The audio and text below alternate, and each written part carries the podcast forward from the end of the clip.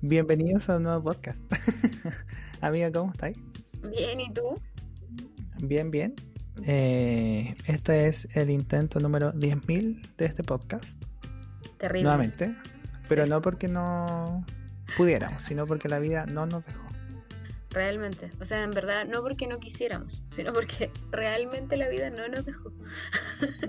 Fue Hemos querido demasiadas veces para Sí, ser real. Es verdad, lo hemos intentado muchas más veces de las que debimos. y aquí estamos, Es verdad. como en la vida misma. Teníamos como.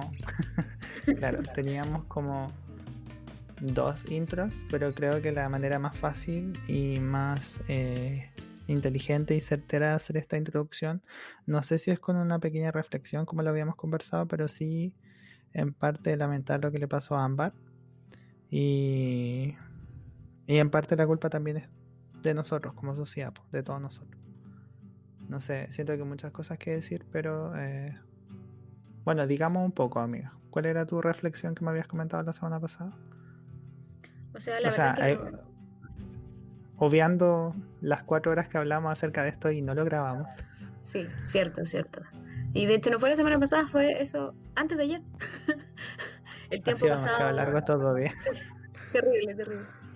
Eh, bueno, yo creo que en realidad eh, lo que me nace, más que cualquier otra cosa, es decir que me duele. Me duele haber estudiado psicología en este país.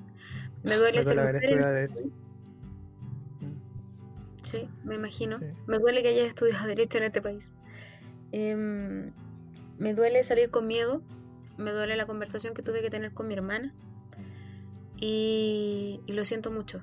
Y pido las disculpas que me corresponden por ser parte de esta sociedad, por haber elegido a la gente que elegimos para hacer las leyes. Y lo siento mucho. Lo siento mucho por, por ella y por todas y porque la lista no está terminando y parece que no va a terminar nunca. Y por todas las que vendrán, disculpa por lo mismo, disculpa por. Bueno, por, por ser parte de este sistema patriarcal y las veces que pude haber detenido muchas cosas, no lo hice y lo dejé ir como hombre, que es importante, porque a pesar de que uno es cola, también es hombre y hay veces que uno también deja ir al patriarcado y cuando debería de- detenerlo. Eh, me duele igual la conversación que tuve con mi hermana, no, o sea, en familia, no específicamente con ella, sino todo acerca de esto. Me duele eh, que me, me duele que mi hermana tenga que salir con un gas pimienta afuera de su casa, que la hayan tratado de abordar en un auto dos veces eh, desde que llegó a Santiago. Eh, y bueno, disculpas también por las personas que elegimos y no se olviden también de que la culpa es del Estado y que no necesariamente, es que no, no quiero como profundizar en lo que hizo la jueza o no, porque todos sabemos que fue mal, pero en parte de esa culpa también la tiene el Congreso por no haber hecho las leyes que correspondían y de la forma en que deberían haberla hecho. Puros parches, puras cosas fáciles. Eh, según la ley se deriva un decreto de la Corte Suprema. De- el decreto ni siquiera está hecho, no existe, por lo que tengo entendido. Entonces, esto va a seguir pasando. Y no se va a quedar solamente con la jueza porque hay un montón de gente que ya sacaron y nosotros no sabemos. Que están afuera. Ujú. Entonces, mucho cuidado en la calle nomás. Eh, despídanse cada vez que salgan, aunque estén peleados con la gente que está en su casa. Despídanse. Es demasiado cierto, weón, porque Qué no sabéis si lo vais a weón. Sí, qué fuerte. Qué Y me da lata que todas las semanas pasemos por distintos nombres que no deberían recordarse por ahora. Quizá que me da lata que, eh, que esos nombres no sean recordados por la. O sea, por sus cercanos, obviamente son recordados por las personas hermosas que fueron y lindas, pero no deberían ser recordados por las cosas que les pasaron. Mm. Y espero que no sigamos pasando de una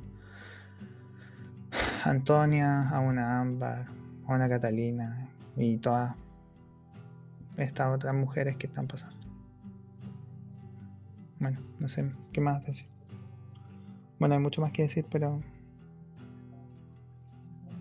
La eso, amiga.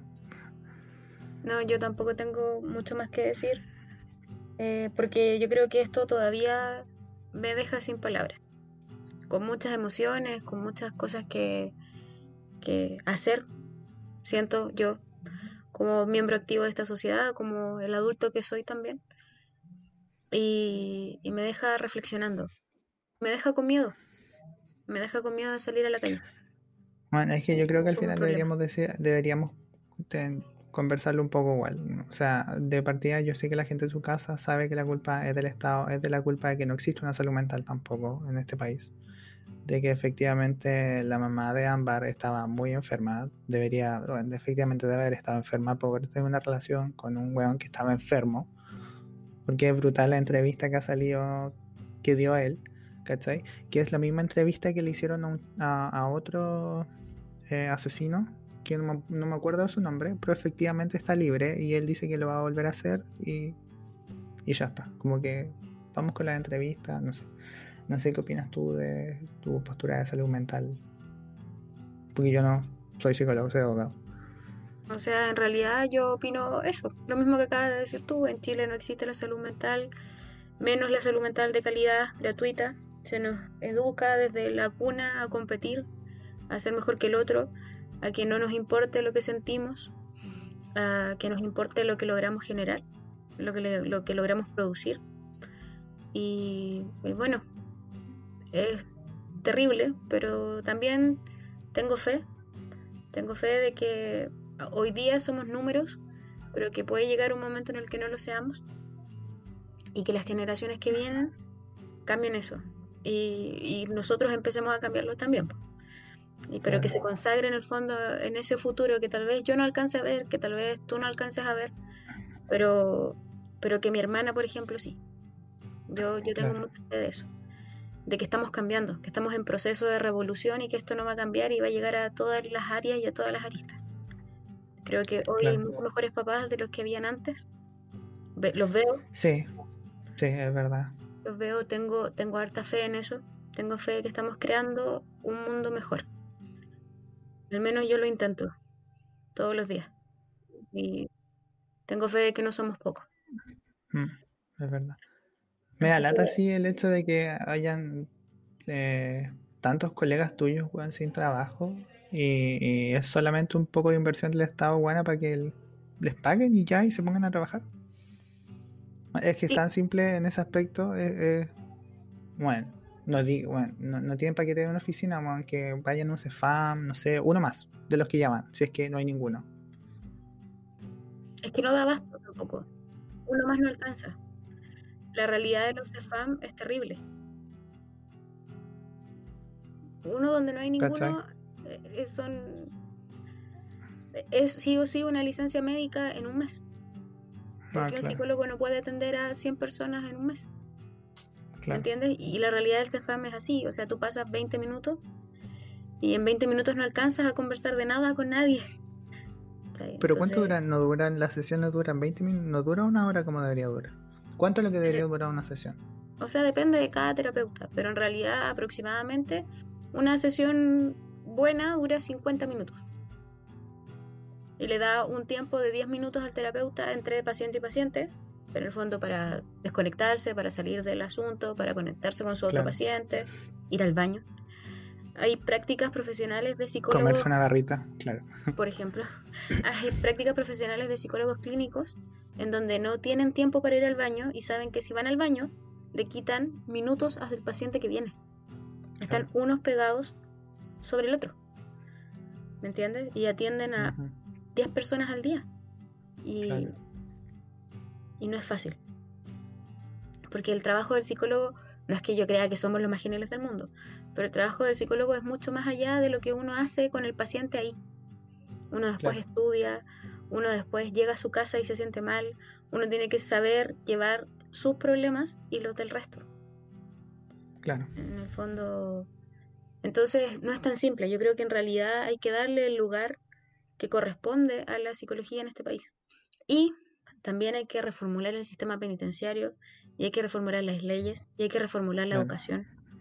Porque si no sabía, no existe reinserción en Chile. La reinserción en Chile no existe. Entonces, por mucho que creemos centros de menores y 200.000 cárceles de máxima seguridad, van a estar el tiempo ahí, van a alimentarse, van a salir y van a volver a lo mismo. Y van a volver también probablemente a una comuna, a una población desprotegida, que no ha sido amparada nunca por el Estado, donde no tienen beneficio alguno, no tienen trabajo, no tienen nada que hacer. Y van a volver a lo mismo. Es un círculo al final. Entonces, bueno, no sé. Falta mucho, esperemos que la vida mejore un poco. Eh, paréntesis, estamos grabando con mucha intermitencia. Tengo mis vecinos que están on fire. está la previa San Lorenzo en Iquique, así que probablemente se escuchen espectros más que nosotros. Cosas más que sí, muchas más cosas que nosotros, de todas maneras.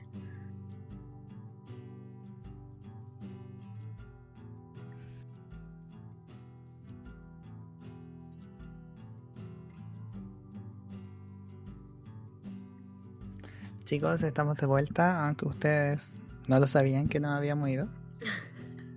Pero eh, tuvimos un pequeño, una pequeña reunión de pauta. porque tenemos reuniones de pauta. Ah. Toda la vida. Y vamos a cambiar un poco lo que íbamos a hablar esta semana. Y lo vamos a dejar en secreto para poder usarlo en el próximo capítulo o en algún futuro. Y creo que podemos continuar que la manera... A ver, más la manera más como concordante de continuar esto es eh, hablando quizás de alguna pequeña experiencia que no haya sentido pasar y llevar eh, o como lo habíamos dicho en palabras sutiles. En la que nos habíamos sentido desprotegidos o nos habíamos sentido parte de algo en donde no queríamos estar y nos quedamos y, nos sentimos mal al respecto en el fondo. Claro eh, es obvio decir que nada de esto es comparable a la situación vivida por Ámbar, por Antonia o por tantas otras, pero estamos acostumbrados a reflexionar en base a las experiencias propias y hasta ahora es lo que nos ha pasado. Y también esperemos que no nos pase nada más. Sí, y es muy fuerte pensar que somos afortunadas. Bueno. Muy, muy fuerte pensarlo. Efectivamente. Me estoy tomando un tecito por si escuchan un... Ese no fue el té, fui yo. Salud, salud. Ya, entonces... Eh, ya, empecemos con esto, porque es un poco usual. Poco, es poco usual. Ya, eh, empiezo yo, ¿o no? Sí, adelante. Eh, una historia. La que te había contado en reunión de pauta. Yo, tiene dos partes. Eh, esto me sucedió cuando estaba. Yo creo que esto le ha pasado a un montón de personas. Un montón de personas en Santiago, yo creo que a la mitad. Yo creo que a todas las mujeres le ha pasado y a los colas también le ha pasado a la mitad, ponte tú. Eh, estaba trabajando en el hotel. Y había salido, obviamente, asquerosamente tarde. Y había pedido un auto a mi casa. Y no sé, algo tenía que hacer, que probablemente no tenía que hacer nada después, pero quería solo irme con todas mis ganas y todo mi corazón quería irme a mi casa. Y me avisa la aplicación que llegó el auto. Y tomo mis cosas y salgo, pero nunca verifiqué que el auto fuera el auto que estaba. Nunca verifiqué la placa, ¿cachai?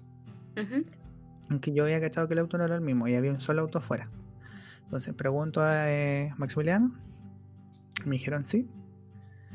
Eh, me subí y de partida ya no me había gustado el auto porque era un auto como tuneado con los vidrios polarizados completos. ¿Cachai? Uh Súper polarizado. Y cuando yo pregunté, solamente me bajó, estoy haciendo con mi mano, el tamaño de la ventana que abrió, que fue así como un centímetro. Es muy pequeño, muy pequeño. Muy pequeño. Y yo dije, ok, y me subí igual, porque estaba chato. No había pasado ni no. Yo creo que ya esperando como una hora no, un auto y no había llegado ninguno. Me estoy alargando demasiado, lo siento. No, es que realmente eh, salíamos, salíamos muy tarde cuando salíamos de noche. Salíamos a las 4 de la mañana. de la mañana. Sí. Y no había ni una wea. No. Claro, un martes, un miércoles no hay ningún auto a esa hora. No, nada, nada. Menos ahí en Provi, nada. Ah. Y eh, ya, pues, me dice la dirección y yo, ok, y me pongo el cinturón de seguridad y. A ver, no, ni siquiera miré al conductor, como que lo saludé, todo bien. Pero cuando lo saludé me di cuenta que No, no tengo clara su nacionalidad porque me encantan, pero siento que todos hablan igual. Como que me cuesta mucho diferenciar de, de dónde vienen. Pero, eh, bueno, yo era de haber medio dos metros y medio, bueno, te juro, era como el techo tocaba, la cabeza tocaba en el techo del auto. Y tenía una mano gigante y era muy, muy, muy deportista. Y yo venía, yo tenía amigas pimienta ya. Porque ya me había pasado antes algo parecido. Ya, pues, y empieza como a conejear, buena, cuando en dirección a mi casa había que tomar la avenida, nomás, pues, buena. Providencia, después subía por Bella y ya está. Muy rápido. o, en la, autopista, ya está. Muy rápido. Y empieza a conejear, a mí, no, a mí ya no me está gustando la web, ahí Y le empiezo a decir que por favor se tenga. Así como, ¿podemos seguir la ruta? ¿Cachai? Y me dice, sí, tranquilo, no sé qué, con el acento. Y se empieza a conejer por unas calles media extrañas. Y antes de llegar a mi casa, porque el viaje se me hizo eterno, paró el auto y me pone una mano encima, así como en la entrepierna. Y yo lo único que quería hacer era bajarme y por dentro tenía como no los eh, estaban desactivados las weas para abrir la puerta, pues, estaban solamente en su lado, ¿cachai? Que podía controlar él con su mano izquierda. Y yo lo único que quería era bajarme y bueno, como que me tocaba la entrepierna y yo le decía, por favor, avancemos. Y no sé qué habrá visto en mí, bueno, si yo iba a trabajar en pijama, bueno, destruida. Probablemente estaba muy destruida a las 4 de la mañana. Y aún así siguió y siguió el que por favor me fuera a dejar en mi casa y yo en un punto me puse igual. No es que hubiera estado indefenso, si yo igual soy choro. Pero un punto donde no puedo hacer absolutamente nada, ¿cachai? Y no podía, estaba entre bajarme en un terreno baldío o obligarlo a que me llevara a mi casa, ¿cachai? Claro. Eh, empieza a avanzar. Esto fue, no fue tan lejos de mi casa tampoco, de haber sido unas cuatro cuadras, pero igual era a las cuatro de la mañana. Claro. Ya, entonces empieza a, eh, empieza a dejarme afuera del edificio y nuevamente no me deja salir. Y me empieza a correr mano. ¿Cachai? Y, yo no sabía qué hacer hasta que me acordé que tenía amigas pimienta. Y lo empiezo a buscar y eh, tenía el cinturón. A ti no como desabrocharme el cinturón de seguridad. Y eh, atiné a, hacer. Me arriesgué porque no tenía más que hacer porque llevaba llevaba como 5 minutos dentro del auto y no me dejaba bajar. Entonces yo sabía que probablemente me iba a afectar igual el gas, pero lo apreté al lado mío y se, eh, se llenó de gas. Yo también me llené un poco porque era un auto cerrado y atiné a estirar la mano y apreté como todos los botones que tenía en el, al costado. ¿Cachai? Se abrió la puerta y yo me bajé y corrí. ¿Cachai? No, no, no atiné a mirar ni, ni en la matrícula del auto, ni siquiera me acuerdo el color del auto. Debe haber sido azul. Con vidrios polarizados completos. Y el tipo era un buen negro de 2 metros 20. Cero posibilidad de que lo identifiquen en algún minuto. Porque tampoco era el, auto que estaba en la matrícula, ¿cachai? O sea, yo mandé un mensaje a Uber y Uber dijo, lo lamento, pero, ups, no podemos controlar lo que hace la gente con la matrícula. Inútiles, ¿cachai? Y me pongo, bueno, igual que fue, fui acosado, pero siento que podría haber sido mucho peor. Y probablemente si no hubiese sido yo un hombre de metro ochenta, podría haber sido aún más peor. Si no hubiera estado con migas pimienta, podría haber sido tres veces más peor. Y si hubiera sido una mujer, habría sido bueno, diez veces más peor. No porque una mujer sea más débil, sino porque en el contexto probablemente ninguno pudiera con una persona de dos metros veinte. Claro. Yo me acuerdo que sus piernas eran como troncos, como jamones, ¿cachai? Y decía, bueno, no puedo hacer nada contra tu Yo era una pierna, era una buena impresionante.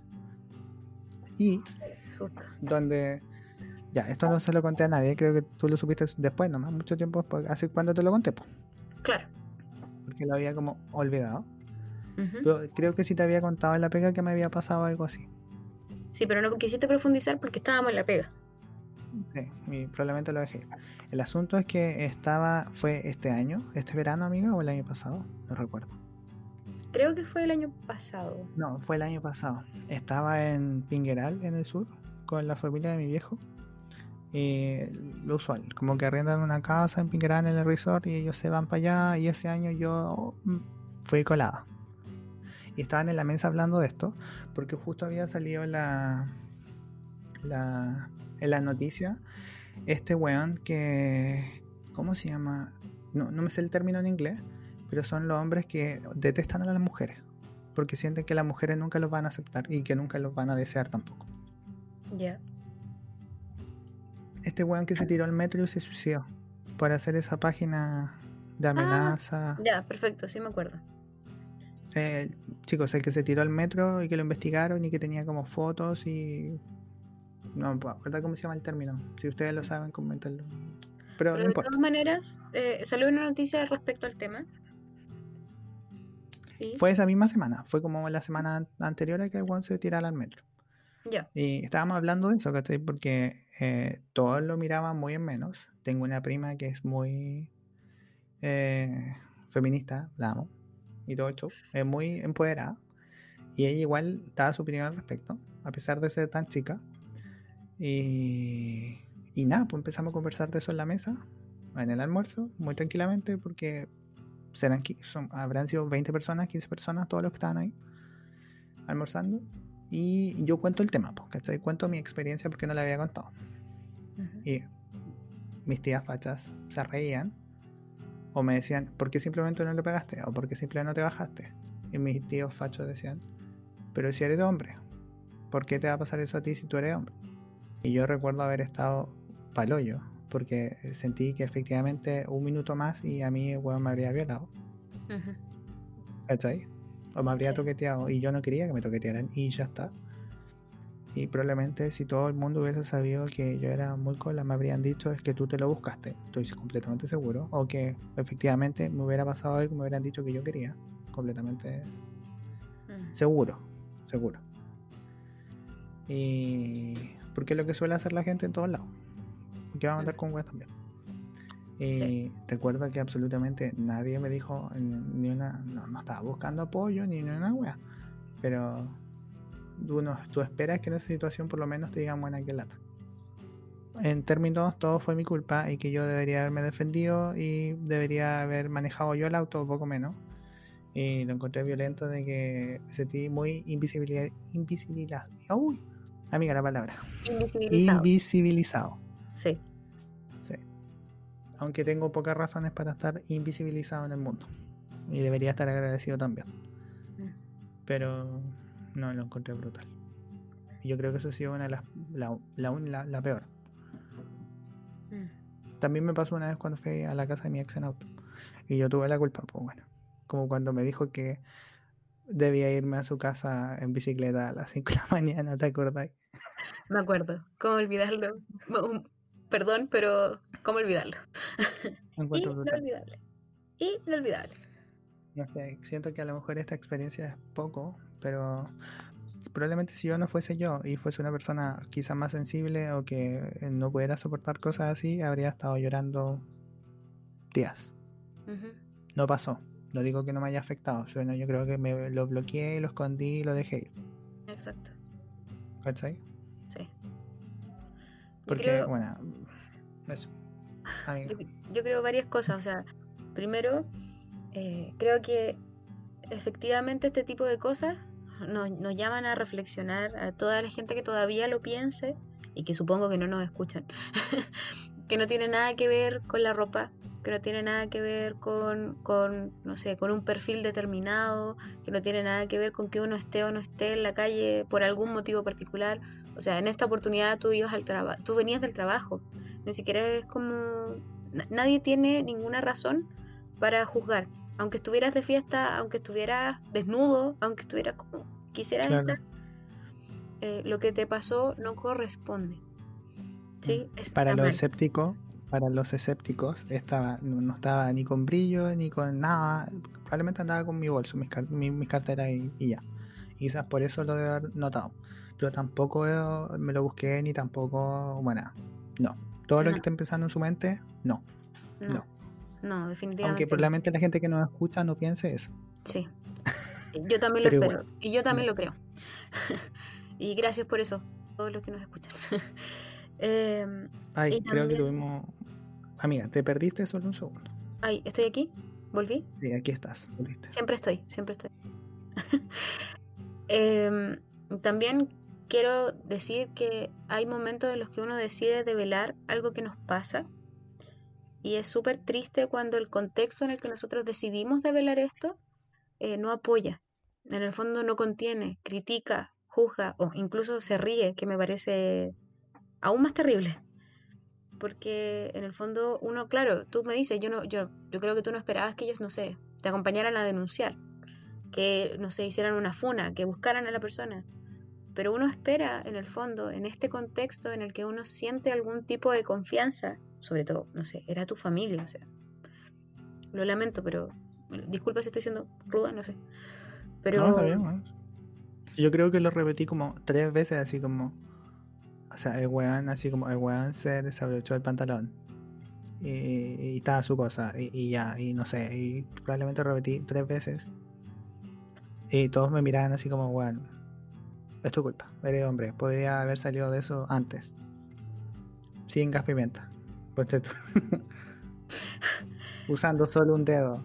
¿Por qué no tienes tu propio auto? ¿Y por qué no eres millonario y no tienes que trabajar hasta las 4 de la mañana? claro, claro, claro. Eh, sí, entiendo. Me imagino. Pero de todas maneras me parece que es súper triste porque, claro, tú efectivamente, como lo dices, pudiste sobrellevarlo o pudiste en el fondo enfrentarlo a tu manera. Pero hay la gente que no? La gente a la que le pasa algo más grave, la gente que tiene más, más miedo de decirlo, de compartirlo con alguien. Esa, no sé, esa niña que se lo cuenta a su mamá, a su hermana, y la critican y le dicen que es su culpa, y son las personas en las que ella confía. Yo creo que... Porque ella, ella andaba con falta. Exacto. O, porque ella andaba con jeans, o porque ella andaba en la calle. Bueno, claro, porque ella decidió nacer. Claro. Y listo. por tanto tampoco lo decidió. Mm. Por lo demás. Por lo demás. Ojo. Entonces, es, es, triste, me da, me da mucha, mucha pena como pensar en todos esos escenarios en los que nos atrevemos a decir una verdad que nos duele y, y no hay nadie al otro lado para recibir, para acompañar, para apoyar. Me da mucha lata también esas chicas que usan probablemente el mismo audio cada vez que se suban a un auto, a un Uber, pidiendo que se escucha donde voy para allá, ya voy a estar afuera, ya no tengo la matrícula, o que tengan que fingir las llamadas, o que efectivamente llamen y probablemente el chofer escuchó 10 veces esa misma noche el mismo audio. Y ya está. Porque tampoco por parte de las aplicaciones tampoco hay ni un interés, ninguno, en verificar que efectivamente sea la persona y que bueno, contención, no tengo idea. No, nada. Y de hecho ahí igual uno se plantea que nos da miedo ponernos el cinturón de seguridad. Claro. Nos da miedo pagar en efectivo. Es así de terrible, o sea... Que te digan que tenés que bajarte de una bomba, weón, a las 4 de la mañana a cambiar tú. Y aparte de, poder ser abusado, puede ser asaltado afuera del, cajero automático, weón. O que él te asalte también y te quite todo tu dinero. Sí. Es, muy fuerte. No Yo... digo que todos pero bueno, uno. Uno es el premiado, pues bueno. Sí, o sea, uno es suficiente. Ese es el punto. Como que el miedo está siempre. No, es claro, eso no es nada contra la aplicación, esto no es nada contra las personas que conducen en las noches. Esto es un, en el fondo un llamado. Gracias a ustedes que nos llevan en las noches también. Sí, muchas gracias, a, ustedes que nos llevan en las noches. Sí. Claro. Que te bajan del auto y te dejan afuera de tu casa. Porque existen también. Sí, sí. Yo he tenido he tenido amigos de Uber que esperan a que entre a mi casa. Y yo lo he valorado mucho. Que esperan a que yo abra la puerta, entre y me se vaya. Para que se van. Sí, recién. Y lo valoro mucho porque efectivamente eh, hay gente que sabe que me pueden asaltar en la puerta de mi casa y eso es terrible. Y se quedan ¿tú te acordás, de, te acordás de esa época en Iquique cuando fue eh, el psicópata del hospicio y años después que siguió perdurando y cuando el colectivo se desviaba a una calle empezaba la histeria? O sea, yo creo que esa histeria está. Yo sigo sintiendo esa histeria. Yo, Claro. si yo veo que el colectivo se va por un lado, de hecho, es terrible porque, bueno, acá los colectivos no, no son como los taxis allá, Claro, no tienen ruta. no, no tienen ruta y eh, no son personales. Uno se- en el fondo se sube con mucha gente que va a muchos lados diferentes. Entonces, yo cada vez que me subo a un colectivo, eh, escucho a dónde va la otra persona para ver si es que más o menos me está llevando por el lado en el que yo supongo que me debería estar llevando. Claro, como activar tu mapa mental, buena, de todo Exacto. Iquique. Sí, y yo no me sé las calles, así que pueden imaginarse lo estresante que es para mí. Bueno, es estar alerta hasta salir de tu casa hasta volver. Es terrible. Eh, No, y de hecho es, es terrible porque, por ejemplo, es súper terrible vivir sola. Es súper inseguro vivir sola. Yo recuerdo que cuando vivía sola en Santiago, cerraba mi puerta con llave y le ponía una silla atrás de mi puerta, como esperando a que si es que algo pasaba, eh, la silla se cayera y me metiera bulla y yo pudiera reaccionar. ¿De veras que tu ex casa tenía solo una chapa, po? Sí, mi ex casa tenía solo una chapa. Pero ¿por qué tenía una abrirla? Porque ventana por lo demás, weón. Sí. Pero no tendríamos por qué necesitar más, pues, ese es el punto. Ese es el punto, de verdad. No deberían existir un millón de hacks para No. poder apretar tu puerta, bueno, disponible en todas las redes sociales, bueno, y disponible en AliExpress por si lo necesitan Sí, también. muchas gracias. Vamos a adjuntar un link. Vamos a adjuntar un link. Yo voy a adjuntar un link. Lo voy a ju- adjuntar. Muchas gracias. Pero bueno, eh, no sé. eh, bueno. Bueno, Ahora que, te escucho, eh, recordé una, una historia. Cuando yo tenía como 16 años, yo creo, iba a la casa de mi pololo en ese entonces, que vivía muy cerca del colegio, y el colegio eh, quedaba al final de la ciudad. Nuestro colegio está al medio de las discos, de los moteles. de la nada. De la nada, así como era. Kilómetro colegio. 10, kilómetro 10 bajo Molle. Sí, Ya está. ya está. Entonces era nuestro colegio y terrenos baldíos por todos lados. Lo que en aquel tiempo era muy peligroso. Sí, sí, Sí. terrenos baldíos, tal cual. Y por ahí eh, vivía mi pololo en una villa. Entonces yo era la última que me bajaba en la micro, normalmente. Cuando iba a su casa. Eran las 3 de la tarde, 4 de la tarde después de almorzar. Yo tomé la micro para ir a estudiar, me acuerdo, no sé, matemáticas probablemente, porque yo no tenía idea nada de matemáticas. Y eh, iba con una mochila, iba con una polera negra, porque yo me he visto de negro desde que puedo elegir cómo vestirme. Iba con un jeans e iba con unas zapatillas y una chaleca, porque yo siempre tengo frío. Desde que nací, yo nací con frío y siempre uso chaleca, Claro. hasta en el verano. De hecho, la gente se ríe de mí porque uso chaleca en el verano. Pero de verdad que me da Real. frío. yo soy la persona que en el carrete a las 11 de la noche se toma un tecito. ¿Sí? Claro. Sí, de verdad que tengo frío. Entonces, eh, bueno, yo me subo a la micro y le digo así como, hola, y le paso mi plata y me siento. Y cuando íbamos, no sé, ya llegando como al final y no quedaba nadie, empieza a decirme así como, niña, el chofer, ¿dónde te bajas tú? Y yo le dije, no, me bajo, no sé, como en dos minutos más. Bueno, porque esas interacciones pasan. Es terrible. Es terrible. Y claro, y hay algunos que te dicen, ah, ya, y siguen avanzando y te dicen por acá, y uno se baja y le dice, gracias, chao, chao, ya, muy bien. Y él me dice, ah, pero ¿por qué te vas a bajar tan rápido? Concha Y- tu madre. Automáticamente se activaron todas mis alertas Claro. y la puerta de atrás estaba mala. Así que tenía que bajarme por adelante, donde estaba él. ¿Qué, qué novedad? Ujú, Y no me daba una micro mala en Iquique. Claro. Bueno, ahora está mejor las micros. Las he visto un poco mejor. ¿Todavía es con plata o no? Porque esa interacción de tener que recibir el vuelto, hablar con él y que él te mire de arriba abajo, bueno, es terrible igual. Sí, no, todo, todo sigue siendo igual. Todo sigue siendo con plata. Hay muchos que siguen siendo así como, hola, buenas tardes. Asco. Sí, con las niñitas sobre todo. Yo siempre me meto a pelear por esas cosas, pero bueno.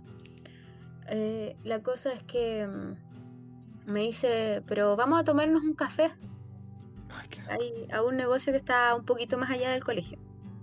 Yo le digo, no, gracias, yo no tomo café, no, porque estoy enferma del corazón. Como que, no sé, en ese momento uno empieza como a inventarse cosas para que él sienta que me puedo morir en su micro. Cáncer y sida, weón. Claro, como que tengo todo, tengo todo, tengo lepra. Amigo, tengo lepra y no tomo café. Claro. Y me dice, yo le digo, déjeme aquí nomás, porque quería bajarme. No me importaba caminar, prefería caminar, que me sentía mucho más segura afuera que en la micro. E insisto, eran las 4 de la tarde, yo estaba vestida como una niña de 16 años. No. No. no. No. Iba con una mochila, iba, con, iba a estudiar. No. Y bueno, y aunque no. De todas maneras, no. Aunque estuvieras con mi espalda, no. No. Aunque estuviera desnuda, insisto. No. No. Si yo digo que no, es no. Y la gente debería entenderlo. Todos deberíamos entenderlo. Y por eso mismo hay que enseñárselo a los niños. Aprovecho ya de un paréntesis. Por favor, a los niños hay que enseñarles que los límites corporales son importantes y hay que pedirles permiso para abrazarlos, para, para darles amor. Uno le puede decir muy amablemente, así como, te voy a dar un besito y le avisas, porque es su cuerpo. Y el niño tiene que saber que es su cuerpo, la niña tiene que saber que es su cuerpo. ¿Sí? El niño tiene que saber que es su cuerpo. Eso, muchas gracias por el paréntesis. Psicológico.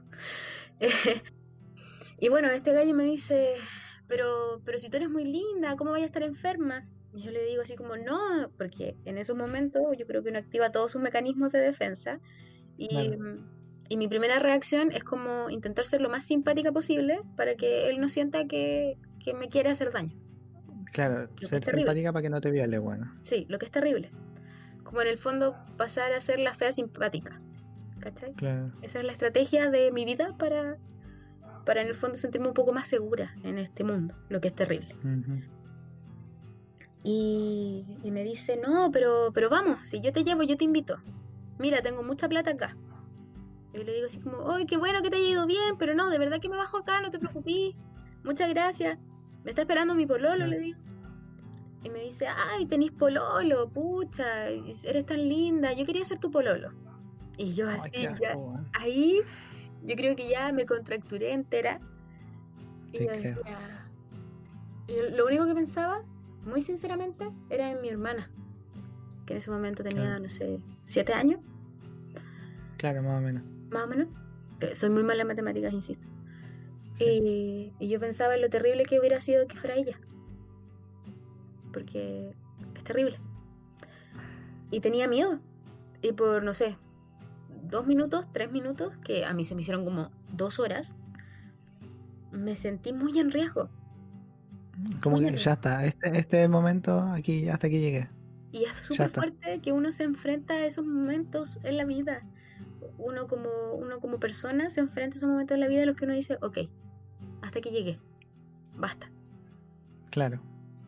Y, y este tipo eh, me dice así como, no importa que te bajes ahora, porque yo sé por dónde vives y nos vamos a volver a encontrar. Concha tu madre. Y yo le dije así como, obvio, pues amigo, sí, sí, claro, si uno te ve todo el tiempo, pues sí, yo, yo te ubico, claro.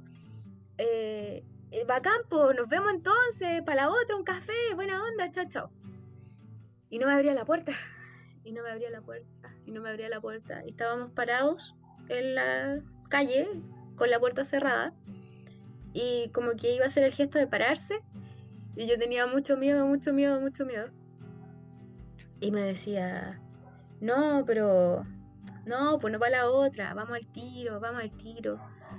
Vamos, yo te puedo llevar a no sé dónde. Y ahí yo recuerdo que dejé de escucharlo y que se me iba a caer una lágrima y me negué.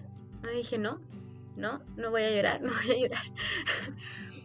Hasta que me dijo así como, ah, eh, típico de las pendejas, eh, siempre hacen lo mismo, que están ahí. Sí, que están ahí, te coquetean y te calientan y después se quieren ir. Y yo pensaba, pero ¿qué estoy haciendo mal? ¿Qué? Buena, sí, real. ¿Qué, qué, qué hice? Así, y, y, me, me, sentí como aún más transgredida, así como, oh, ¿qué, qué, qué brígido. Y me acuerdo que me bajé, por fin, que se fue y me gritó cosas por la ventana que yo no, no pude escuchar. No pude, ni siquiera es que... Y me puse los audífonos, me acuerdo, como escuchando una canción muy, muy triste. Y tomé una micro de vuelta a mi casa. Porque no... Eh, bueno, doble riesgo. Pero no podía. No- Por lo demás, doble riesgo. pero no me podía las piernas. No podía Claro. claro, caminar hasta donde estaba mi pololo y él no me iba a ir a buscar tampoco. Es que es brutal pensar en que estuve en una situación de riesgo en una micro que me quiero morir ahora y tengo que pasar por la misma situación de nuevo tomando otra micro donde me puede pasar exactamente lo mismo para poder llegar a mi casa. Sí. Y todas las noches, o sea, y todos los días, lo que mismo que te, te pasaba todas las noches. Uno se- yo acá me movía en micro en ese momento, o sea, yo me iba al colegio, me volvía al colegio, no sé. O iba Nunca te pasó nada, nunca te pasó nada por el uniforme. Yo igual me sentí muchas veces como en situaciones desprotegidos por el uniforme también del colegio. Yo desde segundo medio que ocupé siempre buzo.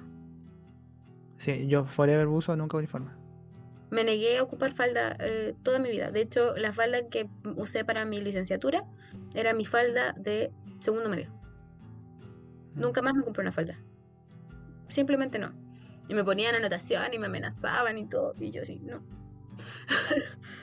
Lo siento mucho. Y de hecho me decían, no puede entrar mañana si es que no viene con, con falda. No vengo. Ok, buzo. Y llegaba con buzo y en el fondo tampoco nunca me preguntaron. Yo creo que eso igual es importante. Que no te preguntan por qué. Yo creo que, bueno, ahora afortunadamente el colegio se avispó y ahora tiene buzo solamente. Buena, qué bueno. Sí, buzo es el mismo uniforme para hombres y mujeres y me alegra mucho. Debería ser así siempre, debería ser unisex siempre.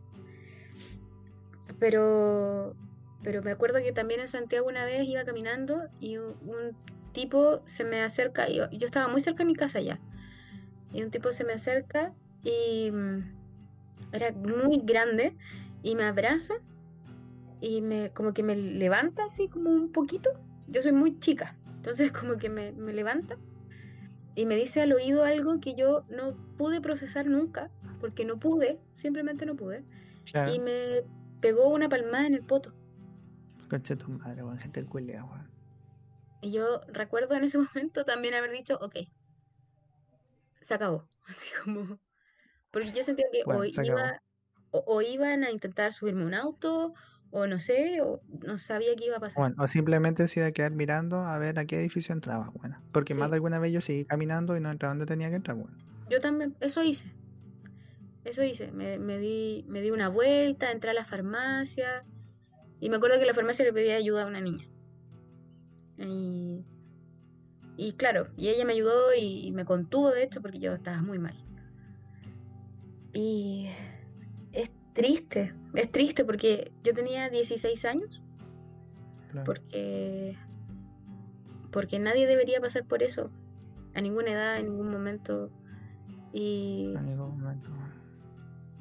y es fuerte, y es muy fuerte. Y Es fuerte da- pensar de que el weón tiene el derecho de poder hacer eso, bueno. Es que pasa por la mente de esos weones retógrados, buenas cavernícolas, machistas, buenas. No, no entiendo. Ujú. Y es Sé fuerte, que eh, la violencia no es la solución, pero me da unas ganas de agarrar los palos, bueno, te juro. sí, te creo. Pero me Sí, contengo. me. Sí, sí, claro, uno se contiene. Sí, cuando me contaste lo que pasó, a mí también me dieron ganas de agarrar a palo a todo el mundo, incluidos tus familiares. Espero que quede claro. Y no, yo creo que yo creo que nos ha pasado muchas situaciones como esta, pero simplemente porque yo creo que lo hemos conversado.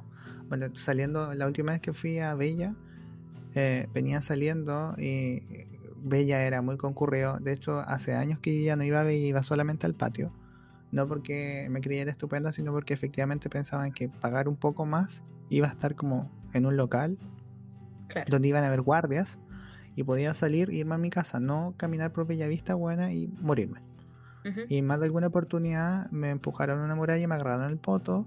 O por estar en una disco y bailar con alguien, después cuando yo iba al baño, se metían al baño y poco menos que querían tirar contigo en el baño y tú, bueno, no. Y bueno, la gente no entiende, la gente no entiende nunca. Bueno, La gente no entiende, no puedo decir. es que son un montón de situaciones, Juan. Sí, y que uno normaliza y que por lo demás uno no le cuenta a nadie. Porque uno siente que en el fondo no importa. Ya, digamos que yo le contaba a alguien, me decía, vamos y denuncia. ¿Con qué? Si en el fondo mi testimonio no sirve de nada. Ay, Juan, y así trabajando micro el otro día, igual. Sí. Efectivamente. Es como lo que, pasa en la disco, ¿sí? Hay un weón acosando a un weón o una mina y todo el mundo lo agarraba el huevo, pero nadie lo echa del local y sigue bailando igual, porque todos dicen, Juan, es que está curado. Claro, ¿desde cuándo eso es una razón válida? Yo, yo hace mucho que no vivo una situación así y de todas maneras, eh, por ejemplo, insisto, con mi hermana, a mi hermana yo siempre le sugiero que, que, bueno, que vaya siempre acompañada en la calle, que vaya con una persona al lado, que esté pendiente de quién está atrás, de quién está al lado. Mi abuelita tiene un dicho que es siempre ojitos en la espalda. Y es verdad. Andamos siempre así, siempre alerta. Y eso es súper agotador. Y no nos da miedo que nos asalten. Nos da miedo que nos maten. Claro. E, eso es el, ese es el asunto. Porque ya perder un celular da lo mismo. De verdad que da lo mismo. Porque hemos perdido varios y hemos perdido tiempo, mucho tiempo en esta vida. Pero, pero uno llega un momento en el que dice, ok, se acabó. Y te da miedo no volver a ver a la gente y te da miedo no volver nunca más a tu casa nomás. Claro. Y yo creo que lo hemos pensado, nos ha pasado por la cabeza eso más de una vez, más de las que, bueno, no debería ser nunca. Una vez es suficiente, bueno, y nos ha pasado más de una vez. Sí, más que suficiente. De hecho, no, nadie debería pasar por esto nunca. Nunca, Y a nosotros que no somos las Barbie de esta sociedad, bueno, porque ellas son buenas y que deben pasarlo mal. Y es muy triste. Es muy triste. Sí. Que claro, que nos pasa a todas, a, todas las personas. Nos puede pasar. E, es brutal tener que. Fue brutal para mí. Bueno, empezó San Lorenzo. Sí, empezó San Lorenzo. Es brutal para mí haber llegado al minuto de llamar a mi vieja y llamar a mi hermana y decir, ¿sabéis qué? Voy a una armería, bueno, estoy caminando a una armería a buscar algo de uso de protección, algún elemento de protección, ¿cachai? Porque yo sé que esas weas que dan electricidad son ilegales y las que llegan falsas pueden matar a alguien. Pero bueno, es impresionante la gama de productos que existen de protección personal y es brutal también el hecho de que vendan también elementos de protección personal de hombres y de mujeres, bueno, clasificados y que los de mujeres sean más caros porque son rosados. Que eso yo lo encontré brutal también, o sea, viendo eh, gases pimienta, los más caros eran los que eran rosados y eran lo mismo, incluso más chicos. Y yo decía, bueno, y yo así, bueno, porque son chiquititos. Bueno, yo decía así, no, bueno, necesito detenerme ahora. necesito probar este gas con toda la gente de la América. Es brutal tener que entregarle a uno. Bueno, es, brutal tener que tomar, tomar los gases pimienta y llevarlo así como, este es tuyo. Y ponerlo en tu llave buena. O en tu bolso colgando. Y cada vez que yo me subía, desde el minuto en que me pasó eso, cada vez que yo me subía al auto, yo tenía mi gas pimienta en el bolsillo. Mm. O de noche, mi gas pimienta en el bolsillo. Es terrible. Sí, y es Por lo demás que no debería pasar. nunca. Nunca. Y es terrible tener que inventarte un pololo falso para decir que no. Y es terrible tener que decir que no 150 veces. Y, y, es terrible. Y es terrible que tú vayas por la calle y que se sientan con el derecho de tomarte del cuerpo y de, y de tocarte. Bueno, sí. Es, impactante. O sea, de gritarte, bueno. Algo tan simple, bueno. Algo tan simple, de, opinar, de opinar sobre ti. Bueno, claro. ¿Qué, ¿Qué es eso? ¿Por qué?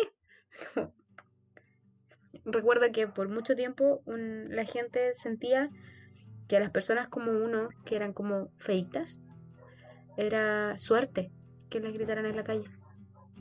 Como, ¡ay, que tenés suerte, que te tiraron eres, el piloto! Eres hermosa.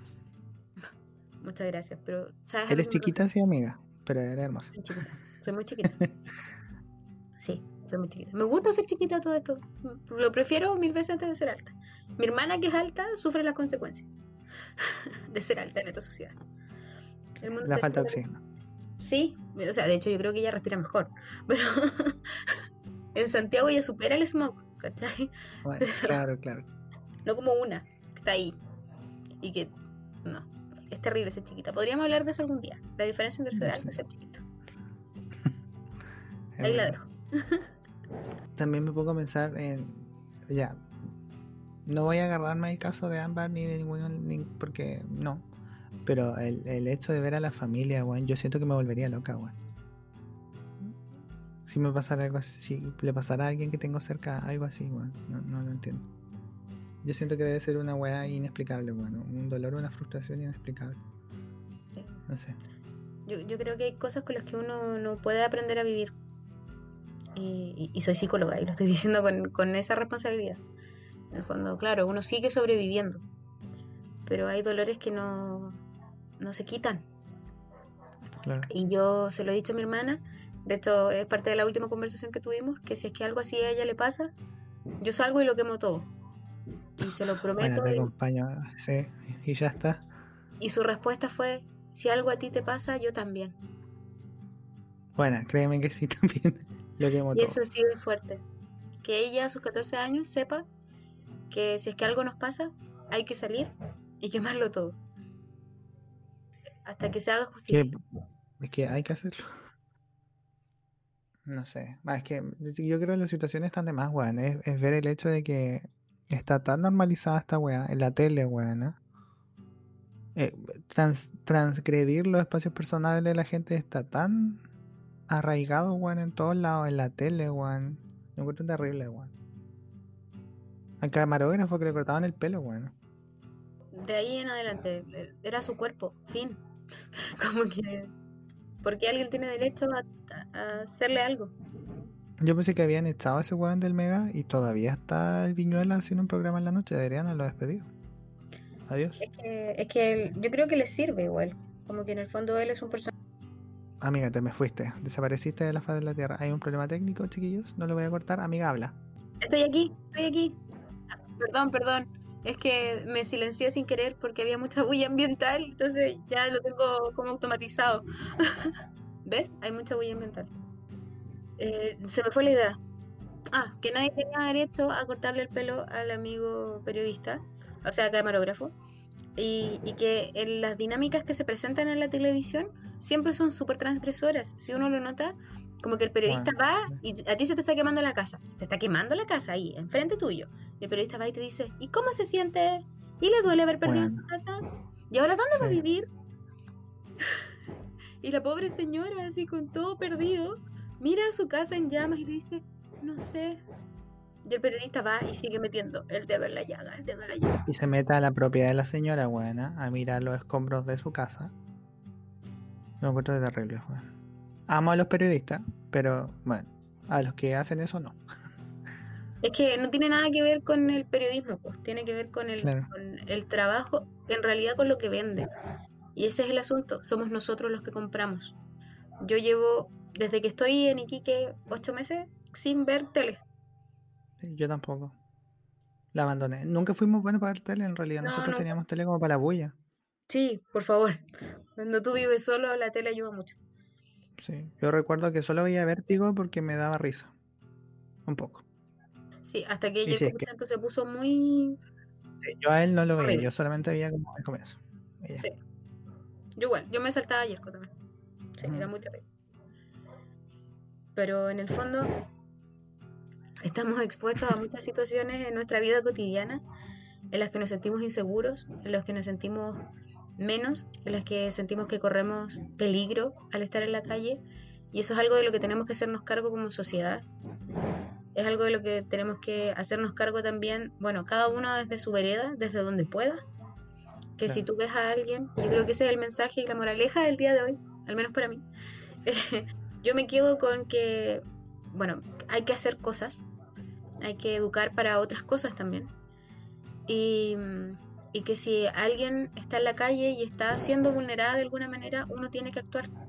Uno ya no puede Claro. sentir ese miedo, porque yo recuerdo que antes como que no, no te puedes meter en nada. Claro. Y uh, hoy en día espero que eso esté cambiando también. Eh, y si es que tú ves a alguien en la calle que está sufriendo algo, por favor, haz algo, porque uno no sabe. Claro. Uno no sabe hasta dónde va a llegar. No sabe si esa persona va a volver a su casa. Por Claro. favor, por favor, haz algo. Claro. Lo mismo que la violencia en la pareja. Si ven algo, chiquillos, actúen. Igual. Porque no es no. Bueno, y también yo creo que es importante para nosotros como equipo, eh, siempre quise decir eso, brindar un espacio en el que si es que alguien nos quiere comentar algo, nos puede mandar un mensaje en nuestras redes sociales, que por supuesto yo nunca sé cuáles son, porque no me sé ni las mías, pero Porque no usamos ni la de nosotros. no, porque somos Oh, hay, personas... hay una chica que nos comentó hace como dos semanas y yo obviamente no me di cuenta y lo siento, si no estás escuchando te voy a Ay, responder justo sí. ahora. Hay dos personas que nos han comentado. Sí, verdad, verdad. Espérate. ¿La estás buscando? Ay, Sí. lo vamos a decir en vivo. Sí, haga- sí, démosle un saludo. Ya, entonces en nuestro Instagram, y no nos matará a los 20, 20 con número, nos comentó alguien que supongo se llama Francisca, a la que le mandamos un besito. Muchas gracias por comentar algo para nosotros, es muy importante. Y Aureliana en Macondo. Le mandamos un abrazo gigante a ambas. Un besito y se vienen todos los temas, todos los temas que ustedes nos sugieren, así que sugiéranos más temas y nosotros los conversaremos. Y, y la verdad es que nos hemos dado cuenta que hemos vivido muchas cosas. Así que, Sí, es verdad. y que sobrevivimos a muchas cosas también. También hay una publicación que subimos hace como una semana que decía comentan los emprendimientos para decirlo en vivo, porque si una persona no escucha y escucha el emprendimiento que estamos diciendo justo ahora, a lo mejor hay posibilidades de que esa persona sea ayudada, aunque nosotros no somos nadie, igual. Sí, Habían dos que se llama Pink Pearl Store, ¿cachai? Que hay vestuarios y Sí. accesorios perfectos para armar tu outfit y hay dos más. ¿Lo tienes todavía, amigo?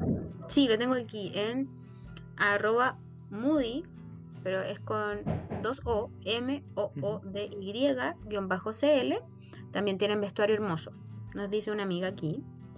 Y en, ¿tú dices el otro? Eh, Ah, no, no Why Not, guion bajo CL, que también tiene eh, vestuario. Eh, lo estoy mirando y es, bueno, es muy bella.